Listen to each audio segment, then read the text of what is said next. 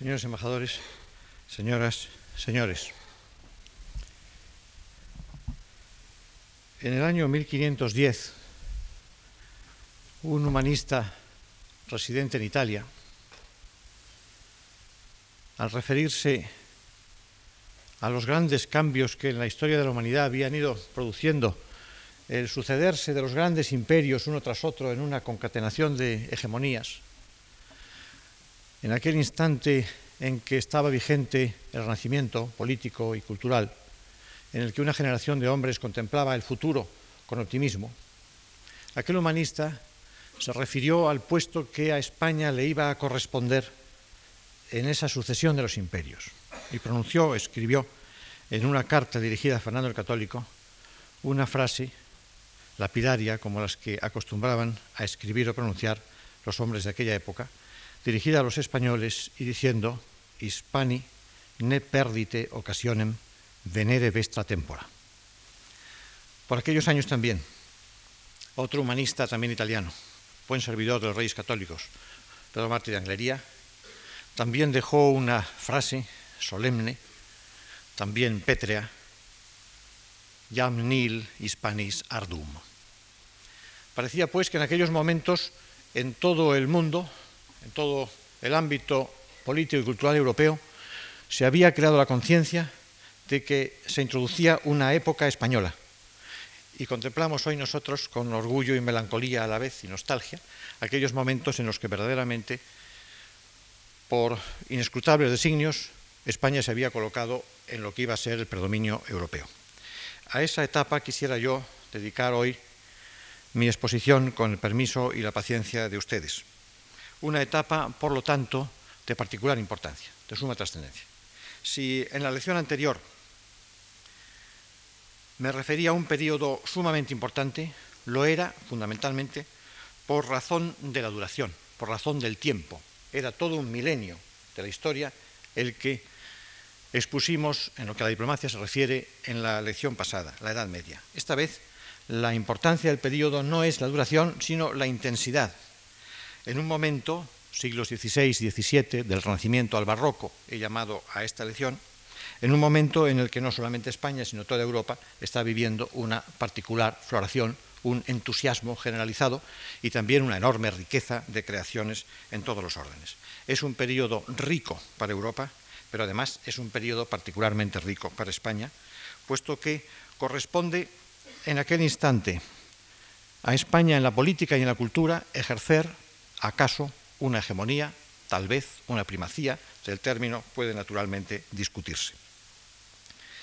Pero no solamente esto, sino que además, por lo que se refiere al tema que yo estoy exponiendo aquí ante la benevolencia de ustedes, en aquel periodo se produce una eclosión de trascendental significado para la diplomacia. A nadie se le oculta, si ha observado la historia de las relaciones internacionales y de ese instrumento que es la diplomacia, que el siglo XV marca justamente una diferencia, una mutación entre una época anterior y una época posterior en el campo de la diplomacia. Es lo que se expresa vulgarmente, sin que al decir vulgar quiera poner ningún elemento negativo, con el título La aparición de las embajadas residentes o la aparición de las embajadas permanentes. Me refería en la lección anterior que la característica fundamental de la diplomacia anterior al XV, es decir, la diplomacia de la Edad Antigua y la diplomacia de la Edad Media, es la itinerancia, es decir, esa cierta inestabilidad que por razón del tiempo convierte las embajadas en ocasionales, por razón de los lugares en itinerantes o viajeras. Decía que en el siglo XV es cuando ese criterio previo a las embajadas se troca por uno diferente, las embajadas residentes y las embajadas permanentes. Es decir, esa época en la cual vivimos, en las que una embajada, en el concepto de quien la imagina, ya no es una comitiva, sino un edificio. El que ese momento se produzca dentro del ámbito del Renacimiento, en la segunda mitad del siglo XV, viene pues a concebir a la diplomacia como uno de los elementos típicos del Renacimiento, y además del Renacimiento italiano, si Italia es la cuna del Renacimiento, no olvidemos que también es la cuna de las embajadas permanentes. Un tratadista que escribió un libro luminosísimo sobre el tema, Garrett Matchingly, un libro titulado La diplomacia del Renacimiento, alude de modo especial a esta aparición de la diplomacia moderna, dice, como uno de los productos del Renacimiento italiano. Ha nacido, pues, como uno de los elementos más que en aquella floración asombrosa que fue la Italia del siglo XV, se incrusta, por así decir, en el gran mosaico de las creaciones del Renacimiento. Así pues, el nacimiento de la diplomacia en el siglo XV viene a ser una coincidencia de época con el momento en el que también España va a ejercer o está ya ejerciendo algo así como una hegemonía política internacional. Se trata, por lo tanto, por lo que a nuestra patria se refiere, de una conjunción asombrosa. Por una parte, la unidad nacional, por otra parte, la creación del Estado moderno, que es sin duda también una creación del Renacimiento, por otra, la aparición de las embajadas permanentes o residentes, por otra, el hallazgo del Nuevo Mundo, enseguida después, el predominio de la Casa de Austria. Es decir, lo que nosotros llamamos el siglo o los siglos de oro. Por lo que se refiere, por lo tanto, a la historia de España y a la historia de la diplomacia española, que es el tema que a nosotros nos ocupa, en ese momento al que hoy nos vamos a referir, se produce de una parte el nacimiento de la diplomacia moderna. En segundo lugar, y como correlato, el nacimiento de la diplomacia moderna española. Y en tercer lugar, el ejercicio del predominio o de la hegemonía de España, por motivos diversos, en el campo de las relaciones internacionales. Hegemonía o predominio. Mucho se podría decir, por supuesto, y probablemente lo que se podría decir sería superfluo, acerca de cuál es el término que más se acomoda al poder que entonces España ejerció. Hegemonía, es decir, autoridad omnímoda y suprema sobre los demás, predominio, primacía. Cualquiera de esos términos que se empleen se acomodaría seguramente. Y sobre todo, no es una idea de hoy, no es algo que nosotros posteriormente, a la vista de los hechos, hayamos conseguido inventar a la vista de la historia, sino que es algo que en aquel momento ya estaba en la conciencia de los hombres europeos. Buena prueba es el ejemplo que he citado del Galateo o de Pedro Martí de Anglería, que se hacen portavoces de un estado de opinión, que prevé, luego ensalza el predominio español en el campo de las relaciones internacionales. No quiere decir, sin embargo, a mi juicio, que los reyes españoles tuvieran esa pretensión. Si encontramos como paradigma a Fernando el Católico y a Carlos V, advertiremos que Fernando el Católico jamás alude, en su copiosísima correspondencia con sus embajadores, jamás alude a un propósito de predominio europeo, jamás, absolutamente jamás. Su idea permanente es la paz en la cristiandad, evidentemente el desarrollo de una política que él estaba creando. Cuando de una manera más confidencial se dirige a un embajador, lo hace con infinitas eh, cartas, dice algo así como, para con vos lo que yo verdaderamente deseo es la paz, la paz entre cristianos. Ciertamente, que es, que es el equilibrio, el equilibrio cristiano, el equilibrio europeo, dentro de la línea política que él preconiza, evidentemente. Por lo que se refiere a Carlos V, que estuvo mucho más cerca de lograr esa hegemonía, él no vaciló en decir en muchas ocasiones que él no aspiraba a ser un dominador del mundo. Lo dijo con claridad manifiesta. Y al final, en la época amarga de su abdicación, se lo expresó de nuevo un embajador veneciano, Badoero, le dijo más o menos, yo no he querido nunca ser el amo del mundo, aunque a veces pensé que podía llegar a serlo. Realmente una hermosa frase de un gran soberano. Pero, aun cuando los reyes no lo hubieran apetecido, la verdad es que España se había colocado en aquellos momentos en una situación privilegiada por una serie de circunstancias diversas que vinieron a coincidir en aquella etapa privilegiada en Europa, sin duda, predominio europeo evidente. Privilegiada además con carácter universal, porque el fortuito, sorprendente o providencial hallazgo de las Indias creaba naturalmente a España un panorama de una riqueza insospechada, universal. Primacía, además, en el campo de las relaciones internacionales. Y además, con carácter duradero.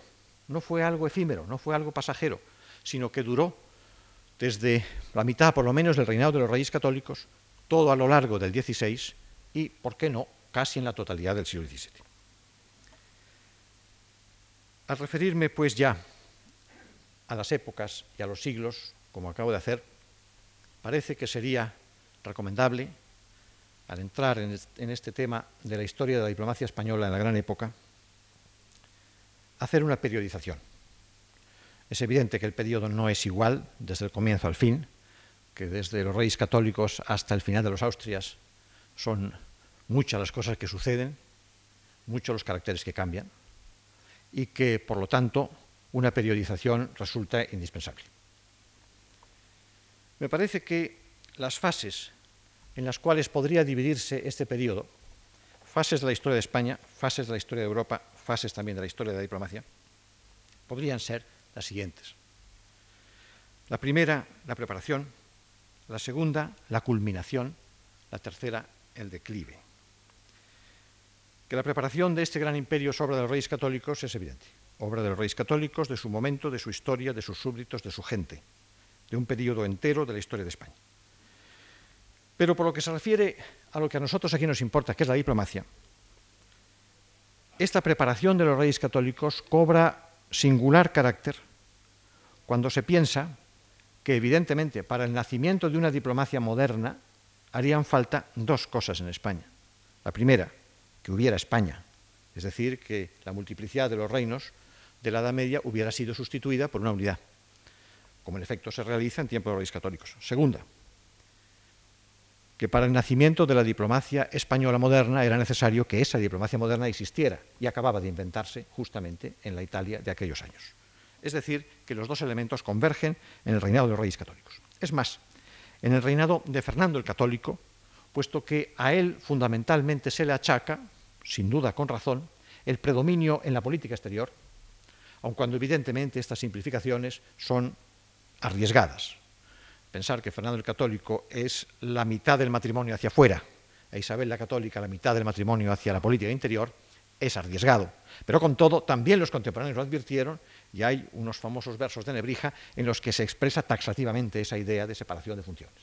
Por otra parte, el hecho de que Fernando el Católico heredara la tradición aragonesa, tradición de política internacional en Europa, en buena parte explica el que los hechos internacionales se acumulen sobre su persona más bien por si eso fuera poco, una buena parte de los hechos internacionales del reinado se producen después de 1504, es decir, después de la muerte de la reina católica, cuando ya su marido ejerce las regencias solo. Fernando el Católico, ante esa necesidad de establecer una política internacional de un Estado nuevo, utiliza como el primero en la historia de España, el primero cronológicamente, el nuevo invento de las embajadas permanentes. También esto se advierte en su época. También se señala, sobre todo por los italianos, que Fernando el Católico es el primer no italiano que utiliza el artilugio nuevo de las embajadas permanentes y residentes que da a la política internacional un carácter más estable y por lo tanto también más rico, más fructífero a la hora de obtener o, apetecer obtener resultados.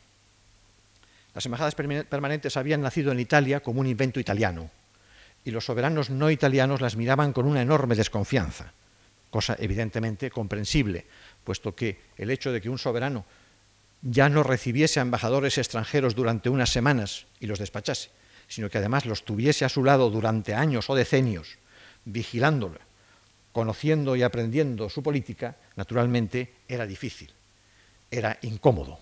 Y por consiguiente los soberanos europeos tardaron en aceptar y en utilizar el instrumento de las embajadas permanentes. Recordemos el caso de un ilustre diplomático del final de la Edad Media, comienzo del Renacimiento, que fue Comín, Philippe de Comín, que veía muy mal que con los embajadores se hiciera otra cosa que les huir et les dépêcher, escucharlos y despacharlos, y que el que se quedaran en la corte no dejaba de ofrecer dificultades.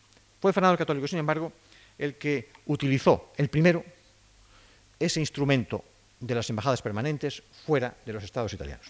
Por eso, sin duda, lo podemos fijar ya en el carácter de el fundador de la diplomacia moderna española. En esa diplomacia que él utilizó, cosechó éxitos colosales. No es naturalmente eh, esta la ocasión de pregonarlos, son sobradamente conocidos. Éxitos colosales en la política internacional. Éxitos que fueron reconocidos entonces y éxitos que han sido después constantemente, de una forma permanente, elogiados y citados en la historiografía, en los grandes tratadistas. Fernando el Católico en esto ha tenido particular suerte.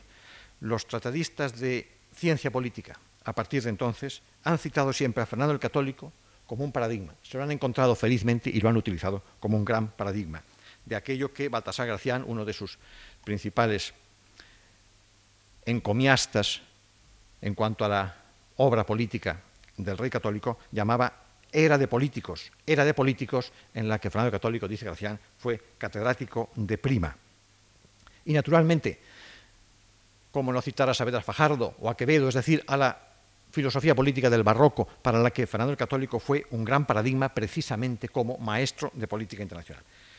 Y en nuestro siglo esa corriente ha continuado, siempre por lo que se refiere a la diplomacia, en historiadores, Ricardo del Arco, Jiménez Soler, Dusinague, que han utilizado las fuentes que ofrecía la historia del periodo, recogidas eh, posteriormente en grandes colecciones como la de Antonio de la Torre, la de Suárez Fernández, la del Barón de Terratech, las, las del propio Dusinague, para manifestar cuáles fueron los grandes hitos, los grandes caminos y también las grandes sutilezas y habilidades que ya Maquiavelo había visto en Fernando el Católico.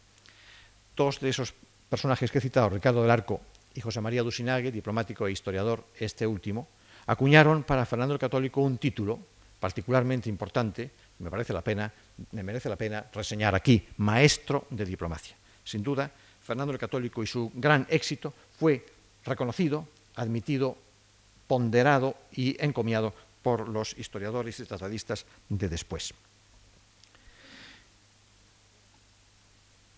Si los leyéramos simplemente a ellos, sacaríamos la impresión de que Fernando el Católico es una muestra de diplomacia de gabinete, de hombre sutil que, encerrado en un despacho, como una especie de Erasmo de Rotterdam, pero en diplomacia, se dedicara a trazar grandes caminos, grandes redes que luego sus colaboradores llevaron a cabo. Sin embargo, bien sabido es que en Fernando Católico se da también la vinculación entre el hombre de acción y el político reflexivo.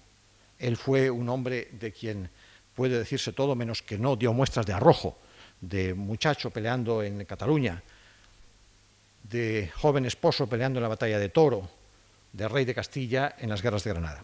Pero evidentemente también es un hombre que supo crear una secretaría embrión de lo que después sería el Ministerio o la Secretaría de Estado, desde la cual irradiar, por así decir, los caminos de su diplomacia, de su función política internacional. Diplomacia que tenía, sin duda ninguna, una raíz aragonesa, evidente, es decir, la expansión hacia el Mediterráneo, a la que me referí en la anterior ocasión, para continuar en esas etapas que sus predecesores habían ido trazando, Cerdeña, Sicilia, Nápoles, Atenas y Neopatria, el dominio del Mediterráneo frente al turco, pero que también tenía una concepción europea muy clara, una concepción que algunos de sus historiadores y biógrafos han mencionado como la alianza hispano-germano-inglesa, capaz de asediar, por así decir, al tradicional enemigo de Aragón, que había sido Francia. Concepción política europea que va mucho más allá de la idea meramente mediterránea que se podía haber achacado a los reyes, a los grandes reyes diplomáticos de la Casa de Aragón. Y con todo ello la creación de un equilibrio, que fue uno de los dogmas políticos de Fernando Católico, expresado, como anteriormente dije, en aquella frase suya, paz entre cristianos, paz entre cristianos que tenía su correlato y guerra contra el infiel. Todo esto, naturalmente, requería todo un aparato. Es evidente que la diplomacia no se hace simplemente con un cerebro, la diplomacia necesita la acción exterior, necesita la presencia de esos enviados, esos permanentes peregrinos que van por el extranjero representando a su patria y ejecutando la política internacional que se les dicta. Fernando el Católico tuvo o supo tener un equipo muy distinguido. No fueron los grandes nombres, los eh, grandes nombres de gran eh, eco que en los siglos posteriores esmaltan la diplomacia española, pero fueron sin duda colaboradores eficacísimos que entendieron la política que el rey les trataba de decir y que son realmente el primer plantel de diplomáticos españoles, de la nueva diplomacia, de la diplomacia moderna que entonces se había creado. En buena parte procedentes de los estados patrimoniales del rey católico, castellanos, eh, perdón, catalanes, valencianos, aragoneses. En tiempo del cardenal Cisneros alguien reprochó que los diplomáticos en su mayor parte procedían del reino de Aragón, pero también castellanos, por supuesto, Gutiérrez de Fuensalida, Francisco de Rojas, Jerónimo de Vic, gran embajador en la corte pontificia, Lope y Jaime de Conchillos, Pedro de Urrea, Pedro de Quintana, Luis Carroz, Jerónimo de Cabanilles, nombres que van, por así decir, creando en torno a la Secretaría de Estado y en torno a la labor diplomática desde dentro de Fernando el Católico, todo un mundo, toda una red entretejida que transmite las ideas políticas de Fernando el Católico a Europa y que crean una especie de sustrato sobre el cual se construye un edificio de una política internacional que todavía hoy realmente nos asombra. Gentes procedentes de todos los órdenes, desde personas de extracción social baja, como fue el caso del casi proverbial Puebla, Rodrigo González de Puebla, en Inglaterra, tal vez el primer embajador permanente de España en Inglaterra, hasta grandes aristócratas, Jerónimo de Vic fue uno de ellos, por supuesto, eclesiásticos como Conchillos, obispo de Catania, o como el cardenal Margarit, representante que fue de Juan II y luego colaborador eficacísimo también de Fernando el Católico. Con todos ellos creó Fernando el Católico, pues, ese sistema de sus alianzas. Ciertamente que no es obra de ellos sino fundamentalmente del soberano. Él mismo que los apreciaba y los estimaba, no escatimaba de vez en cuando alguna reprimenda cuando sus líneas políticas no habían sido seguidas con el rigor con que él las trazaba. La imagen de una Secretaría de Estado y de un grupo de diplomáticos extendidos en el exterior no sería la verdad si no se colocara en la cúspide de ellos la idea permanente del rey que estuvo siempre sumamente atento a dirigir la política internacional de España a través de ese equipo que él había trazado. Saavedra Fajardo, que recoge infinidad de máximas procedentes de Fernando el Católico, decía que, según este, los embajadores eran los ojos del príncipe, pero que sería muy desdichado el que solamente viese por ellos. Y lo cierto es que la continuidad en la política a, lo largo de todo el reinado asevera esa idea general de política internacional que él tuvo y mantuvo. Esto es la preparación, por lo tanto, de la gran obra imperial de España en el periodo. La segunda fase es la culminación. Y es evidente que la culminación ha de encomendarse, claro está, a la figura señera del emperador Carlos V. No sería este el momento de insistir sobre aquella vieja polémica del origen de la idea imperial de Carlos V, si procede de la tradición romano-germánica, de, la, tradición borgoñona, de la influencia del canciller Gatinara o de España. Pero sí está claro que en lo que se refiere a la diplomacia, a mi entender, son demasiado evidentes los lazos de unión entre lo que Carlos V dijo e hizo y lo que Fernando el Católico había proyectado. Lo que sin duda también no deja de causar admiración, el pensar que el muchachito borgoñón traído a España sin haber conocido a sus abuelos, fue aquí capaz enseguida de superar la etapa previa absurda del Tratado de Noyon y convertir su obra política en la continuación casi calcada de la de Fernando el Católico. La alianza hispano-germano-inglesa, el asedio de Francia, la machacona insistencia de la paz entre cristianos. El secretario de Fernando Católico, Pedro de Quintana, uno de los diplomáticos más importantes que éste tuvo, que lo representó en el extranjero y que luego fue secretario como sucesor de Almazán, Pedro de Quintana transmitió al emperador un escrito, un informe, que se llamaba La relación de la idea y voluntad que el católico rey nuestro Señor tuvo en las materias de Estado. Y esa relación extensa iba dedicada al emperador, al futuro emperador, para que él conociera cuál había sido la política internacional de España. Allí se repite no menos de ocho veces la expresión paz entre cristianos, guerra contra infieles. Esa frase la vemos después repetida nada menos que en el discurso, en el solemne discurso que Carlos V lanza ante el Papa y a los cardenales solemnemente en Roma, uno de los momentos cúspide de la expresión de la política internacional dicha por el propio emperador. Y evidentemente los hechos en que la política y la diplomacia del emperador se manifiestan continúan la línea general marcada por su abuelo aragonés. En esa culminación de los Austrias mayores de Carlos V y, Felipe II se manifiesta desde luego la expansión, la expansión mezclada del entusiasmo, ese entusiasmo imperial que se muestra en la literatura, en la cultura, en la política del periodo de Carlos V. Y el ideario, el ideario español, plasmado de nuevo, pero esta vez con ese enorme empaque internacional que da el imperio, en el juego de alianzas que Fernando el Católico había previsto y que Carlos V continúa machaconamente a lo largo de sus cinco grandes conflictos con la Francia, que había sido también la rival de Fernando el Católico. ¿Acaso ese periodo de culminación de Carlos V empieza a entrar después, abandonado el empuje inicial del gran entusiasmo imperial, empieza a entrar después en eh, la pugna entre la utopía y la realidad, ha sido expresado esto por algún tratadista que se refiere a la época, en el reinado de Felipe II, en el que el imperio no es el que su padre había creado y defendido, y en el que comienza a manifestarse el contraste entre una utopía que se pretende y una realidad que empieza a no ser la misma. Pero naturalmente esto se manifiesta sobre todo en la tercera gran etapa, el declive, en lo que nosotros llamamos los Austrias menores, esa época en la que los propios tratadistas españoles tienen dificultad en aceptar, como Solórzano Pereira, que el imperio va de caída, en que el predominio internacional se está perdiendo, paulatinamente desde luego, pero se está perdiendo, y por consiguiente la diplomacia española y la política internacional del siglo XVII, de los Austrias menores, ya no puede continuar con el ímpetu, con el gran arrebato de la época de los reyes católicos o de Carlos V. Esto sería una periodización real de esta época a la que me estoy refiriendo.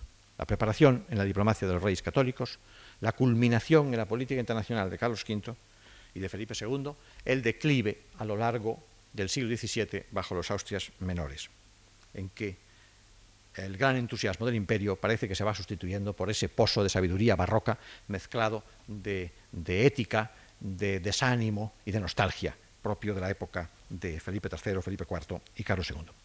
Junto a esa periodización real, podría hacerse, pero esto siempre es más arriesgado, una periodización ideal y decir que al comienzo está el realismo renacentista de Fernando el Católico, tachado de maquiavelismo, desde luego, que pretende el uso de la oportunidad. Fernando el Católico tenía de joven una máxima muy elocuente, decía, como yunque sufro y callo en el tiempo en que me hallo, y el yunque era el emblema suyo, un emblema de gran sabor renacentista, el uso de la oportunidad, que coincide evidentemente en esta época de los grandes políticos del Renacimiento, de los que decía Baltasar Gracián que Fernando el Católico dio por su comer a cada uno y alzóse al cabo con la ganancia. Realismo renacentista de Fernando el Católico. Después, universalismo, universalismo de Carlos V, el imperio cristiano. Después, el dogmatismo de Felipe II, la contrarreforma, la exigencia intolerante de una ideología.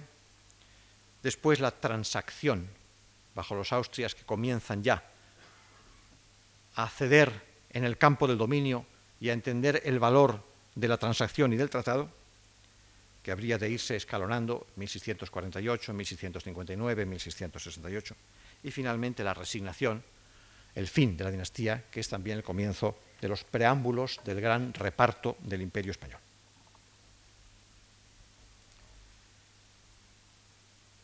Hasta aquí, pues, una periodización o un intento de periodización en las fases de la diplomacia española de esa época a la que llamamos del predominio o de la hegemonía. Permítanme ustedes ahora que esboce los caracteres de la diplomacia española de ese periodo, del Renacimiento al Barroco, los caracteres de la diplomacia de la época del predominio español. Me parece que, consciente desde luego de los riesgos que una simplificación semejante puede acarrear, me parece que una característica fundamental, tanto en su importancia como en su colocación cronológica, sería el ímpetu. Es una diplomacia que sorprende por su capacidad de agresividad, de iniciativa, la diplomacia española de la época de Fernando el Católico y de Carlos V, sobre todo, está siempre en todas las grandes trincheras de la política internacional de Europa, empujando con una gran capacidad de agresividad. Naturalmente, ello implica también los choques, y a lo largo de ese periodo son constantes los choques de nuestra diplomacia con la diplomacia de otros países. Y así como hay los grandes choques en las grandes batallas, donde los tercios eh, se muestran en su poder en los territorios europeos, así también en el campo de la diplomacia abundan las batallas, por así decir, batallas muy visibles. Curiosamente, con frecuencia con la Santa Sede. Recordemos la lucha entre la diplomacia española de Felipe II y el Papa Pablo IV, las conocidas anécdotas del conde de Olivares y sus disputas con Sixto V, la disputa en pleno consistorio del cardenal Borja, ese personaje de rostro casi tallado del que tenemos un magnífico retrato de Velázquez en la Galería Stadel de Frankfurt, el cardenal Borja, embajador de España ante el Papa, que en pleno consistorio no vacilaba en alzarle la voz al Papa y que in molte cose aveva dato disgusto al Papa, dice, por decirlo muy suavemente, el, escritor del famoso diario de Gigli.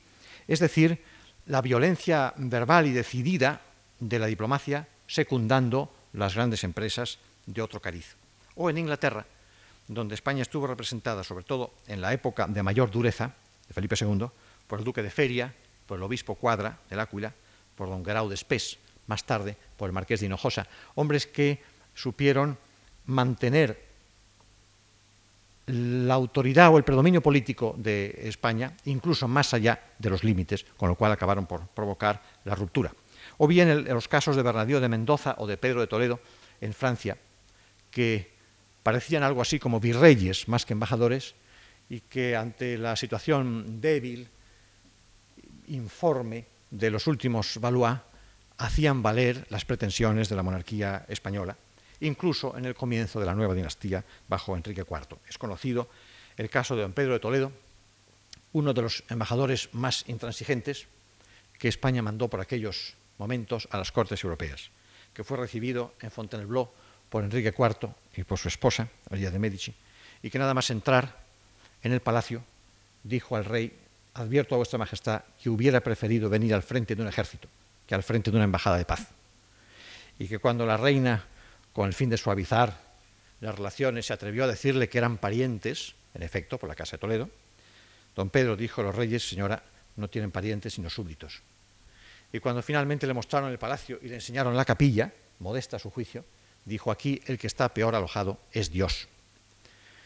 Vean ustedes que estos personajes eran, en efecto, los más propios para mantener la autoridad, cuando la autoridad todavía existiera en Europa. Parece que Enrique IV, el propio don Pedro Toledo en ocasión, molesto por la actitud del embajador, le dijo, pero ¿sabe vuestra merced, señor embajador, que yo puedo ahora poner en marcha mi ejército y tomar Pamplona? El embajador cogió su sombrero y abandonó la sala, y cuando el rey le preguntó, ¿a dónde vais? Dijo, a Pamplona, a defenderla contra vuestra majestad. Ímpetu, pues, agresividad e iniciativa. Segundo, el empaque.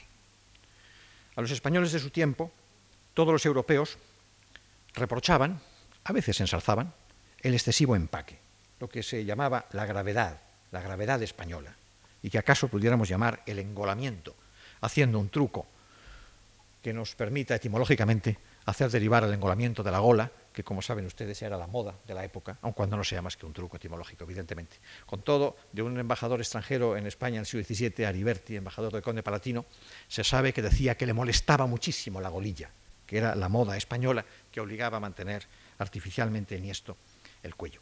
Gravedad, gravedad, engolamiento y prestigio. Es algo así como una pretensión de hacer ver en todas partes, con un carácter casi virreinal, casi de sátrapa, la presencia del rey que está detrás, que está lejos, como si el poder de la monarquía en los tentáculos de la diplomacia pudiera imponerse en todos los órdenes y en todos los terrenos de Europa. Naturalmente porque detrás de ellos eran conscientes de qué es lo que había. Había el imperio, el imperio español.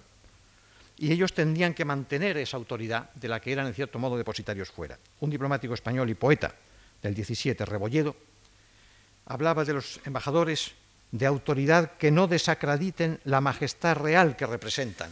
Ese era evidentemente el motivo de esa autoridad, de esa gravedad, de ese engolamiento. Casi podría decirse de estos embajadores españoles del tiempo lo que Caldeón de la Barca habría de decir de una manera muy hermosa de los soldados españoles. Decía, todo lo sufren en cualquier asalto, solo no sufren que les hablen alto.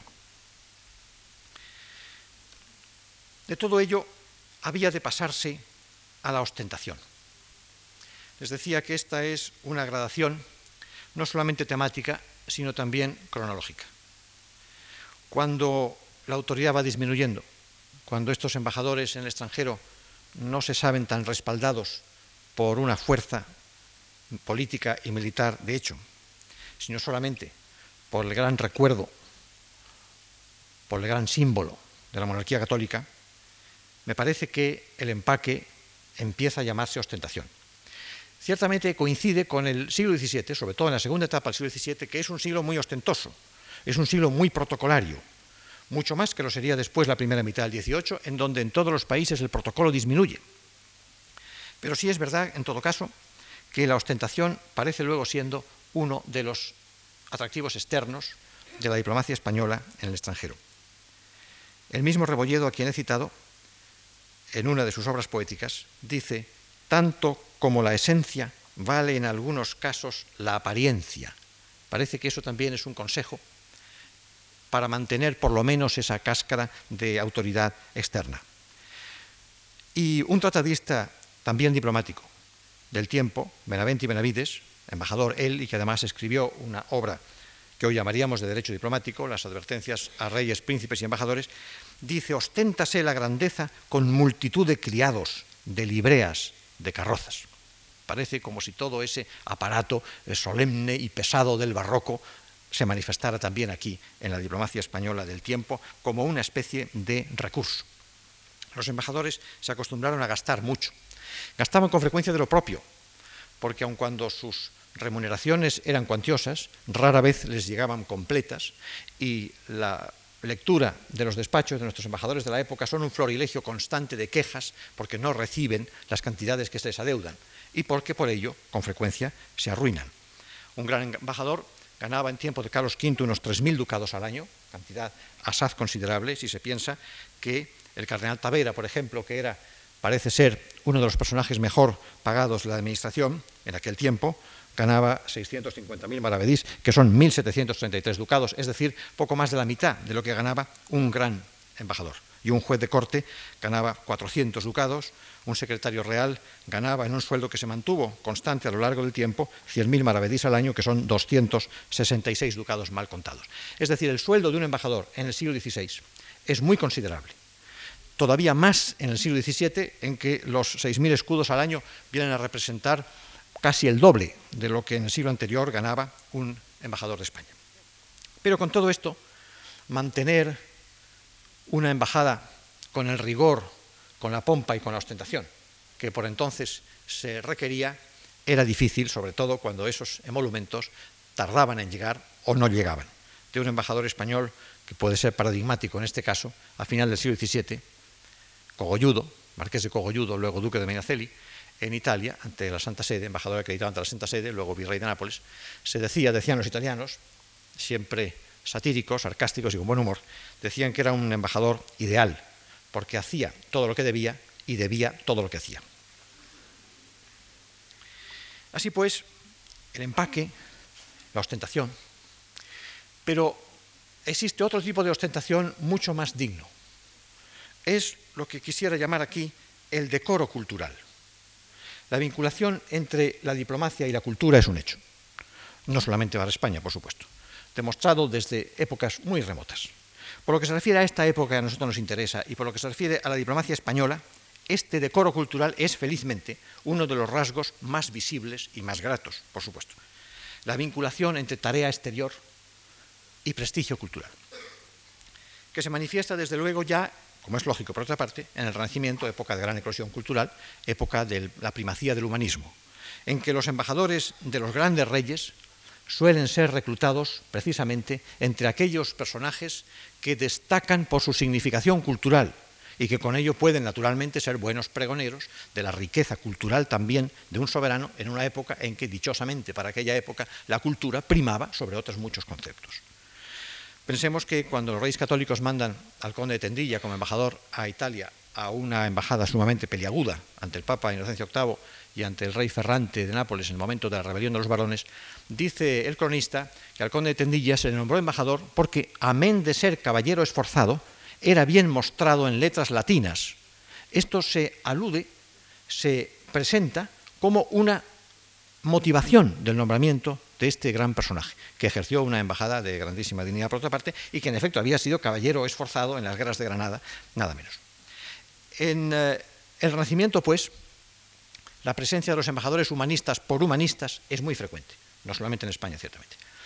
En el Barroco, esta continuación de vinculación, cultura, diplomacia, de nuevo se muestra en nuestra diplomacia española de modo muy visible. Bastaría citar el caso verdaderamente asombroso y sorprendente de Pedro Pablo Rubens, que es el paradigma del barroco pictórico, artístico, y que fue embajador de España en más de una ocasión en Inglaterra.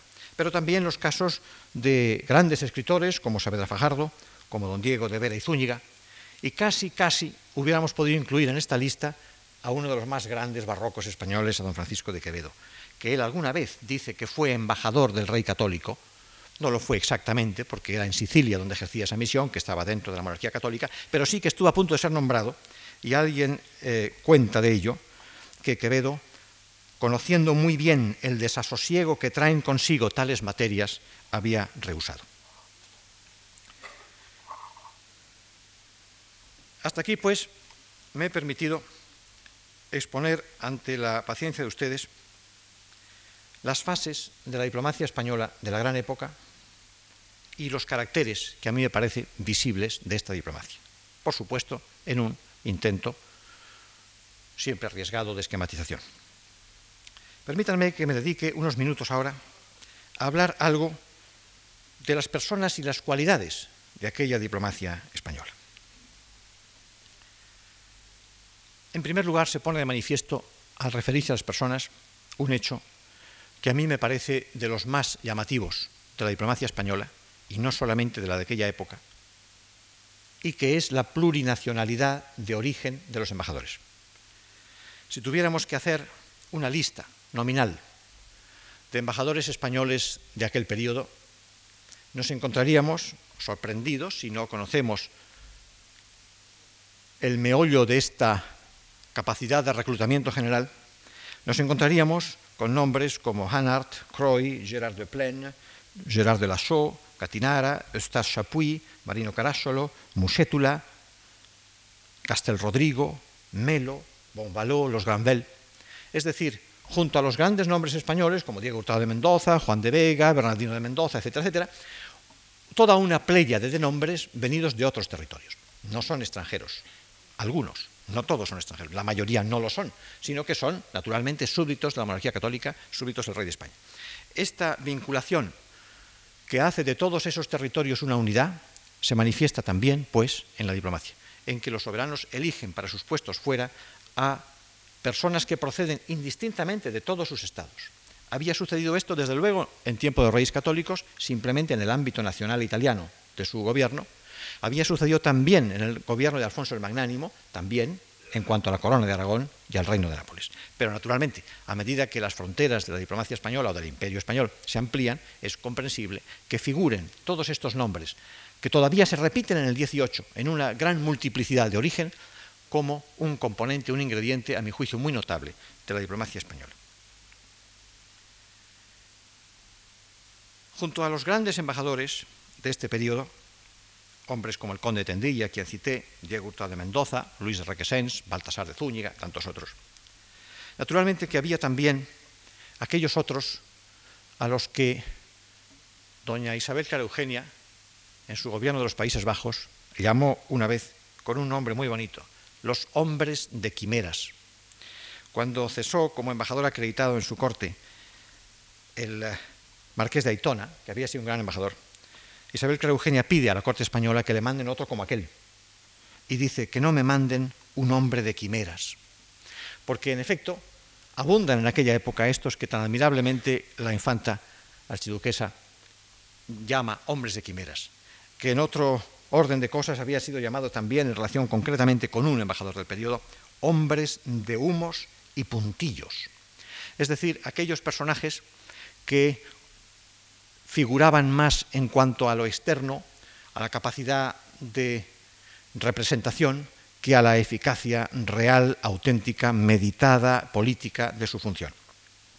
Y sin duda que ello coincide con lo que después se acreditaría en la época de Olivares en España, cuando se hablaba, ya es frecuente escuchar esta expresión, de la penuria de hombres o de lo que un historiador español de nuestros días, Carlos Seco, ha llamado, con relación a esa época, el reparto desigual de personalidades, en donde en la Administración Central o en la diplomacia muchas veces no estaba en cada sitio la persona que realmente debiera estar.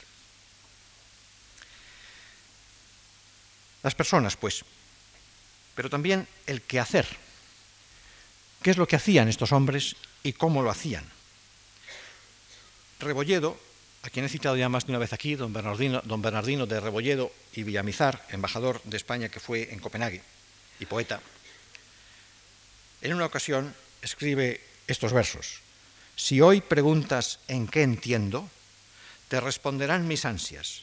¿Está durmiendo o escribe? ¿Está brindando o despacha? Parece que eso podía ser algo así como una manifestación ideal de la función de un embajador fuera, que desde luego no responde, él lo sabía, no responde, ni mucho menos, a un quehacer complejísimo, arriesgado, de viajes, de dificultades sin cuento, mezcladas con violencia en un ámbito constantemente removido por la guerra en Europa, en un siglo como el XVII en que se había conocido la mayor catástrofe bélica que Europa ha conocido hasta la Segunda Guerra Mundial. Pero el propio Rebolledo sí se refiere a algo de la tarea de los diplomáticos que es propio de todos los tiempos. Y son unos cuantos versos en el que dice lo siguiente, para de algún modo ejemplificar o exponer o deslindar las funciones, los quehaceres del diplomático. En remotas provincias, de estilos y costumbres diferentes, de tan ásperos climas y naciones, combatidos de varios accidentes, de contrarios sucesos agitados, haciendo peligrosas experiencias de una y otra fortuna. Aquí sí que creo que cualquier diplomático de cualquier edad podría sentirse retratado para bien y para mal. Pero los diplomáticos españoles eran contemplados desde fuera, naturalmente, en una época en la que ellos estaban, por así decir, en las candilejas de la política, y en una época además de finos observadores. Eran contemplados. ¿Y qué es lo que se decía de nuestros embajadores? Veámoslo someramente. En primer lugar, el sosiego. Es conocido que Felipe II, cuando recibía a algún ministro, embajador o personaje que se quedaba aturdido ante la sobria y sencillísima majestad de Felipe II, le decía para tranquilizarle, sosegaos, con lo que seguramente aumentaba todavía el desasosiego del personaje. Pues bien, el sosiego parece que es un término que se cita con mucha frecuencia como carácter propio de los españoles vistos desde el extranjero, las resoluciones de espacio que se achacaban a Felipe II. El sosiego que en el fondo es también la lentitud Recordemos que un virrey español en Italia decía, o por lo menos los italianos, siempre sarcásticos, decían que decía, mi venga la muerte de España, porque de España todas las cosas tardaban mucho y por consiguiente era una cierta garantía de longevidad pensar que la muerte viniera de España. Pero es muy frecuente el que se cite precisamente este carácter despacioso de los embajadores extranjeros, los embajadores españoles en el extranjero. Cuando el conde de Gondomar, uno de nuestros más grandes embajadores de la época, fue recibido por Jacobo I de Inglaterra en 1613, se abrieron las cartas credenciales y se procedió a darles lectura. Las cartas credenciales tenían lugar, su presentación, en un día de agosto de 1613. Estaban firmadas en agosto, sí, pero de 1612. Había transcurrido un año desde la firma por Felipe III hasta la presentación de aquellas credenciales. Gondomar dice que Jacobo I de Inglaterra, que era un hombre de buen humor, rió muy recio y mucho. Y Gondomar trató de salvar la situación diciendo que él prometía que sería más espacioso en el estar que lo había sido en el venir. La verdad es que un tratadista, acaso el más importante del siglo, aun cuando su obra se publicó en el siglo siguiente, Calier, se ha convertido en el gran clásico francés e internacional de las relaciones diplomáticas, Calier dice lo siguiente, se ha observado que ordinariamente un negociador español no tiene prisa, no desea terminar por terminar, sino terminar con ventaja. Él lo dice como un elogio a los diplomáticos españoles que entonces negocian. Y la verdad es que aquello debió estar, en efecto, como una de las características propias, conscientes los propios españoles de que eran así. En eh, un libro en un álbum en casa de un, chambelán, un chambelán polaco, un representante español, el barón de Osí, un flamenco, en el siglo XVII, requerido para escribir alguna frase ingeniosa, escribió los siguientes versos. Quien no mira y piensa primero que intente, en vano suspira, tarde se arrepiente. Lo que en el fondo muestra esta despaciosidad que se achacaba a los embajadores españoles. Verdad y disimulo Otro embajador del 17 tuvo también el trance de tener que escribir en un álbum un pensamiento ingenioso. Esta vez no era un español, sino un inglés, y la anécdota es sobradamente conocida, pero no puede dejar de citarse. Sir Henry Wotton, en Augsburgo, de paso por Alemania, fue requerido para escribir también en el álbum de una posada alguna ingeniosidad. Y Sir Henry Wotton, ni más ni menos, escribió una definición del embajador. Dijo, vir probus peregremisus admentiendum rei publique causa. Esta butad esta gran impertinencia le valió naturalmente a Sir Henry Wotton en la continuación de su carrera, porque fue fulminantemente suspendido en sus actividades diplomáticas. Pero la idea, el embajador como hombre honrado enviado al extranjero para mentir por cuenta de su Estado, se convierte en una de las características que después ha sido achacada a la diplomacia, evidentemente, la mentira, la capacidad de mentira. Mentira o disimulo.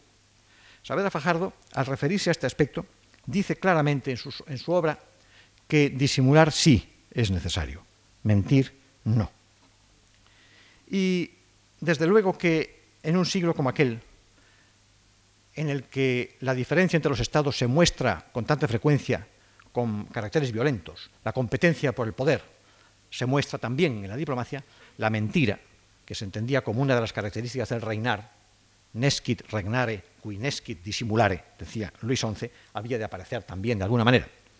Hay con toda una anécdota bonita, referida por Calier también, y que vincula a don Diego Hurtado de Mendoza y a don Juan de Vega, dos embajadores españoles del 16.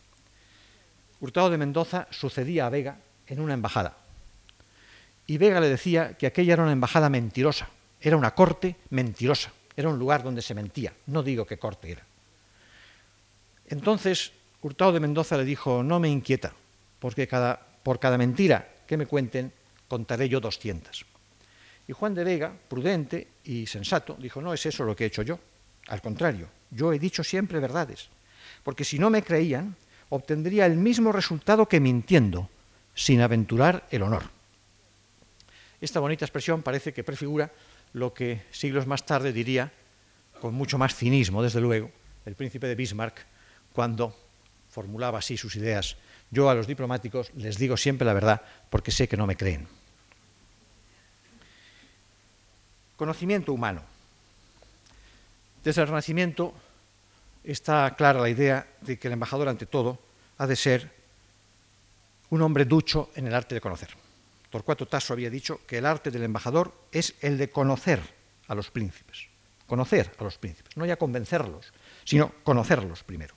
Y también de algunos, de los diplomáticos españoles del tiempo se dijo, por parte de extranjeros, que eran duchos en el arte de conocer.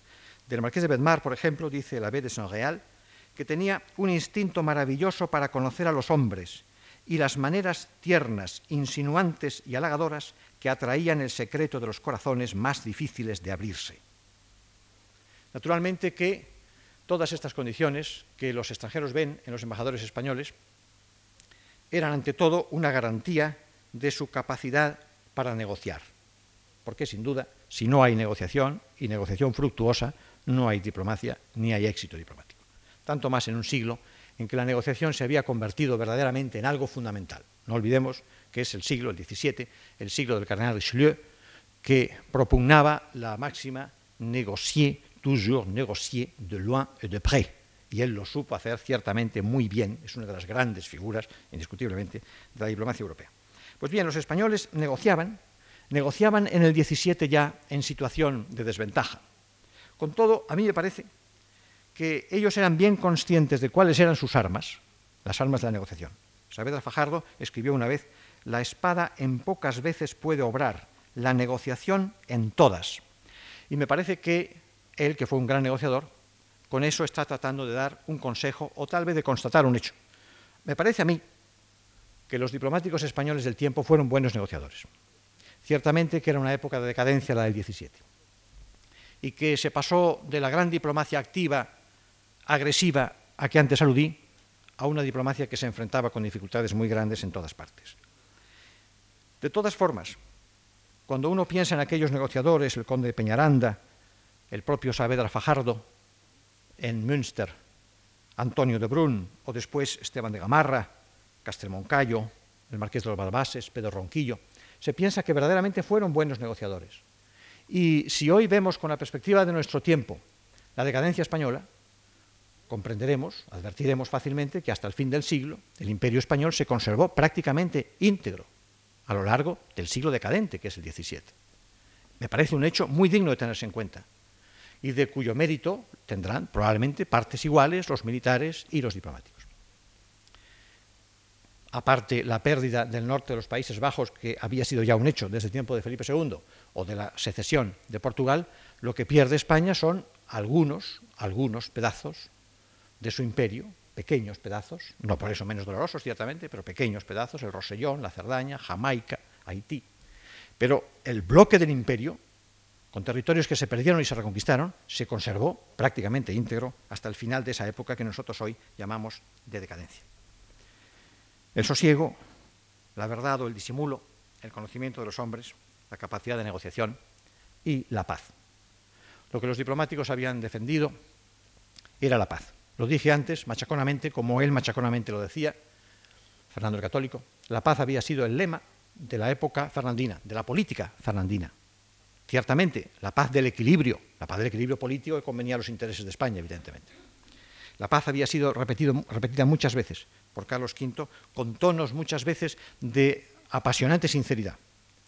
Y la paz fue finalmente Pax Optima Rerum, era el emblema clásico de la paz de Münster, lo que los embajadores españoles defendieron en la segunda mitad del siglo XVII con ahínco y yo creo que con una buena parte de éxitos.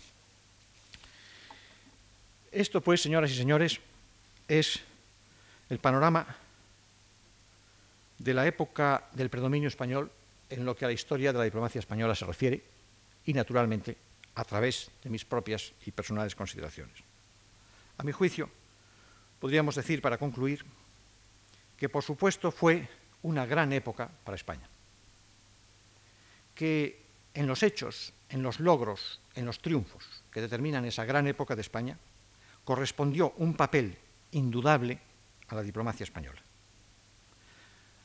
a las ideas de los reyes que rigieron esa diplomacia y también a la lealtad, a la honradez o al tino de los hombres que la sirvieron. Que esa diplomacia se ejerció con una considerable uniformidad a lo largo del periodo. Habilidad en tiempo de Fernando el Católico, autoridad en tiempo de Carlos V, alarde de prestigio en la época en que apenas quedaba otra cosa que presentar. Que los méritos de esos diplomáticos y de esa diplomacia fueron reconocidos, fueron reconocidos fuera, desde Maquiavelo hasta Calier, desde el siglo XV hasta finales del XVII, fueron reconocidos en toda Europa esos méritos o esa capacidad de los diplomáticos españoles de actuar en el campo de las relaciones internacionales. Me parece, por lo tanto, que de todo ello sale una lección, una lección que puede ser digna de ser considerada hoy, una lección útil, conveniente. Conocerla es preciso, estudiarla puede ser muy provechoso, recordarla es grato. Y eso es lo que me he permitido yo hacer hoy aquí sin saber si habré acertado en mi deseo de describirla. Yo también diera un doblón por describilla, como el valentón del soneto cervantino, con la paciencia de todos ustedes. Muchas gracias.